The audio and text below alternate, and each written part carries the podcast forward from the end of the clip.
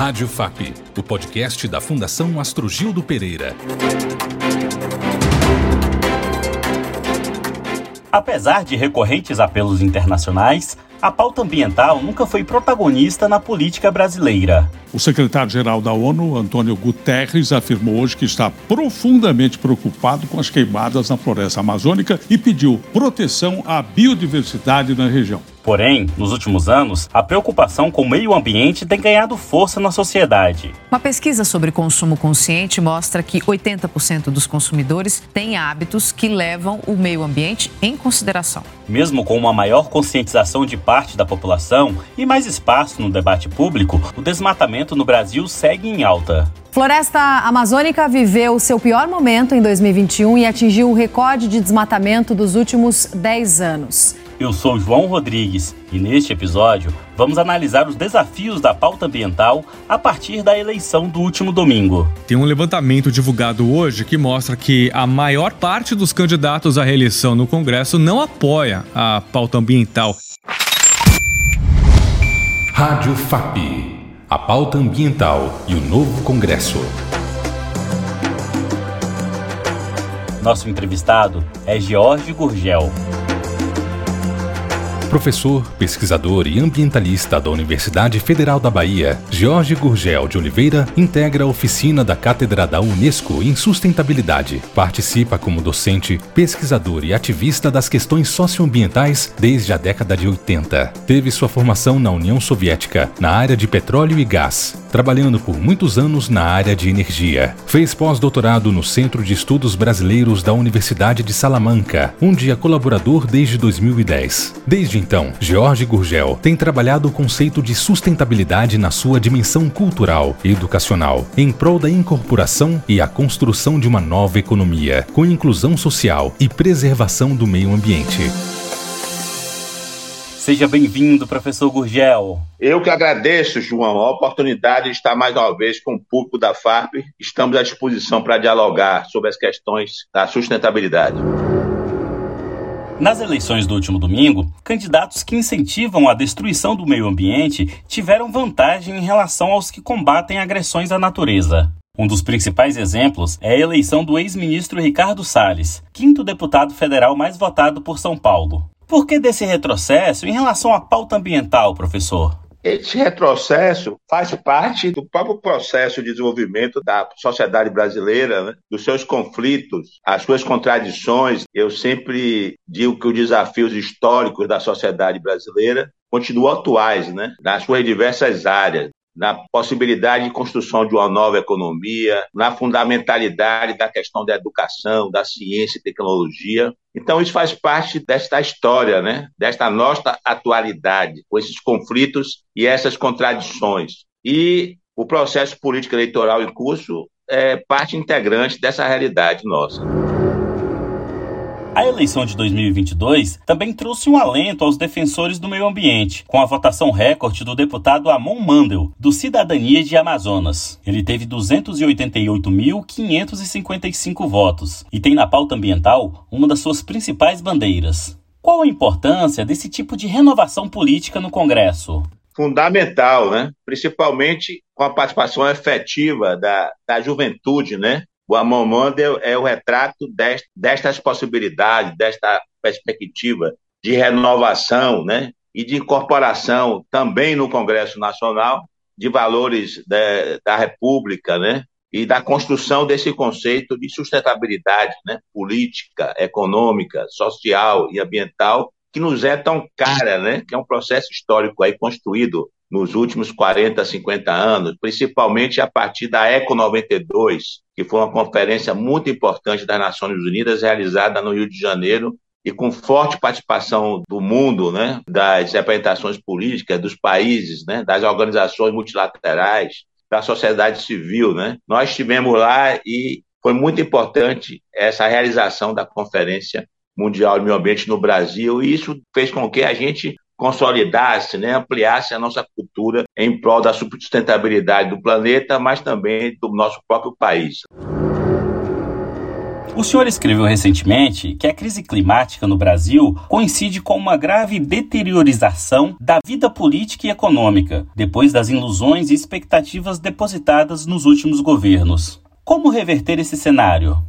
É, aí a questão democrática é fundamental, né? Isso vale para o Brasil e para o mundo, né? Nós estamos vivendo uma, uma, onda, vamos dizer assim, conservadora no mundo. Haja vista aí a recente eleição da primeira-ministra da Itália, com um perfil conservador, eu diria até da, da extrema-direita mundial. Né? Isso aconteceu na América Latina e há, nos últimos anos, um retorno, vamos dizer assim, na pauta, uma agenda democrática, né? onde a questão da sustentabilidade sempre é colocada. Né?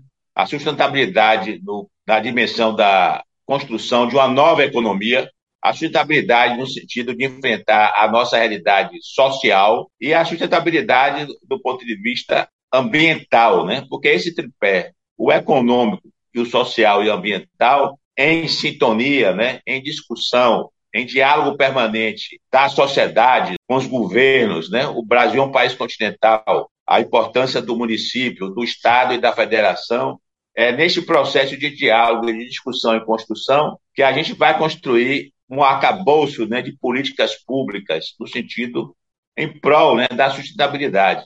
Então, é, nós estamos vivendo esses desafios, esses conflitos, essas contradições, e a questão ambiental é a discussão da sociedade que a gente temos hoje e o futuro que a gente quer para a sociedade brasileira e a sociedade mundial. E, naturalmente, no processo político eleitoral, essas contradições, esses conflitos ficam mais explicitados. Né?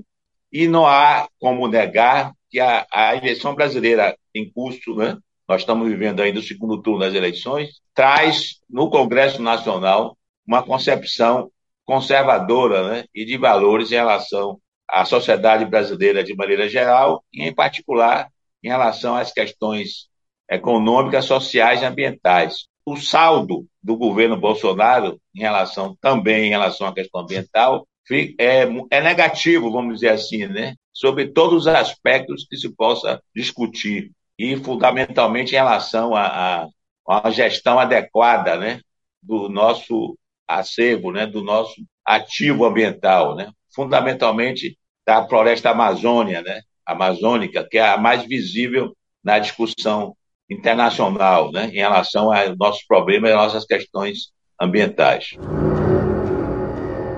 Pela primeira vez na história, cinco indígenas foram eleitos para a Câmara dos Deputados. Como o senhor analisa a importância dessa bancada do COCAR? O Congresso Nacional tem que refletir o que é a sociedade brasileira.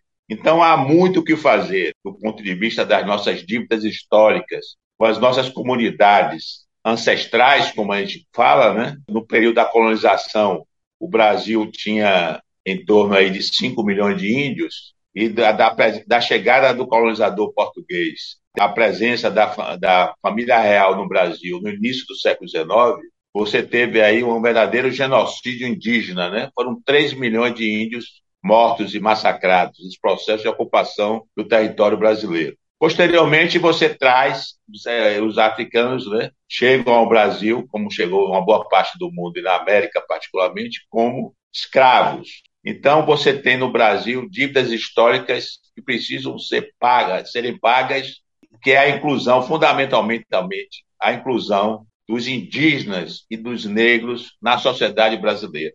E, e, esse processo atual das últimas décadas, principalmente a partir da ECO 92, de ter lideranças protagonistas deste processo, lideranças indígenas e negras, é fundamental para a sociedade brasileira atual, para ser mais inclusiva, e o futuro que a gente quer para a sociedade brasileira sustentável. E essa sustentabilidade só vai ser construída com a participação ativa, permanente em todas as esferas de poder da sociedade brasileira, no Congresso Nacional, no dia a dia da sociedade, no município, no Estado, na construção efetiva de políticas públicas nacionais que nos leve a essa tão almejada sustentabilidade política, econômica, social e ambiental. E são muito bem-vindas as lideranças no nosso Congresso Nacional e esperamos um trabalho né, proativo desta liderança no sentido do diálogo permanente do Congresso Nacional com a sociedade brasileira em prol desta sustentabilidade que todos nós queremos para o nosso país. Ainda nessa linha de políticas públicas para a Amazônia, mudanças climáticas e preservação de recursos hídricos, dá para acreditar que teremos novos avanços nessas áreas na próxima legislatura?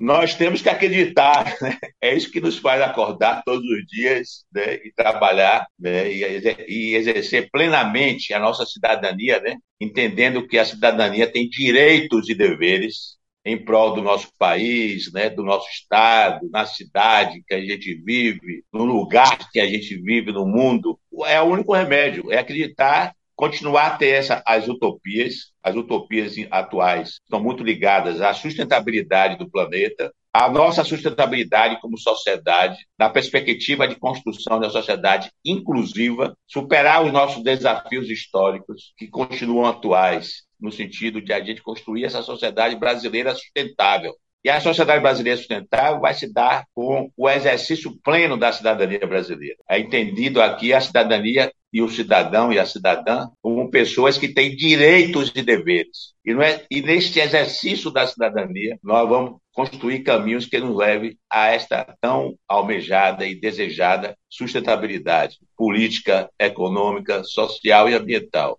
Então, todos nós estamos desafiados. E, naturalmente, esse desafio nos anima, principalmente quando a gente consegue visualizar no processo político eleitoral em curso a eleição de lideranças importantes no Congresso Nacional. E o Cidadania está de parabéns ao eleger um jovem, né? significativamente um jovem da Amazônia, que se elege com a agenda da sustentabilidade, das questões ambientais, das questões sociais, das questões econômicas e ambientais. Um grande abraço para o nosso Amon Mander e esperamos que ele, efetivamente, com a ajuda da sociedade do Amazonas e de toda a sociedade brasileira, venha exercer um mandato que seja um mandato a favor dessas causas né, tão importantes em prol da sustentabilidade brasileira, onde a Amazônia, a floresta amazônica, tem um papel relevante, não só para o Brasil, mas no contexto mundial, né, da questão das mudanças climáticas e no contexto latino-americano, né?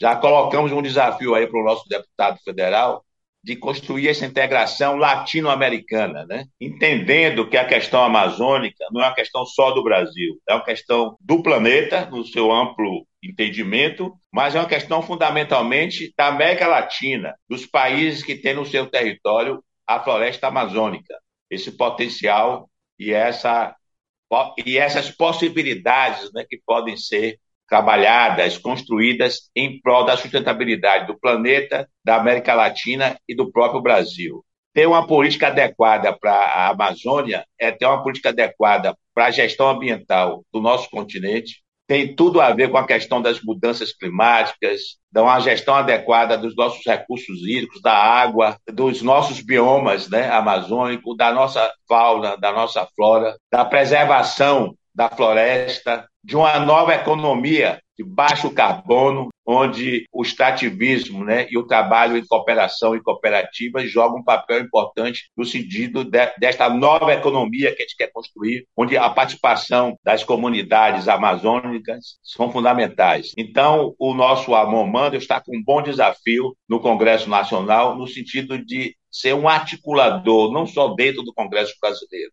mas um articulador com os países amazônicos, no sentido de ter uma efetiva participação da sociedade latino-americana, da sociedade amazônica, em prol da sustentabilidade do planeta, da América Latina e do nosso próprio país.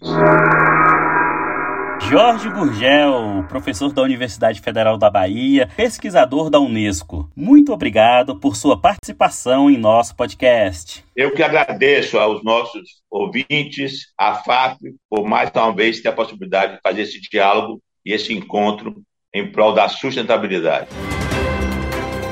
Obrigado pela sua audiência e até o próximo podcast. Saiba mais sobre a FAP em fundaçãoastrogildo.com.br.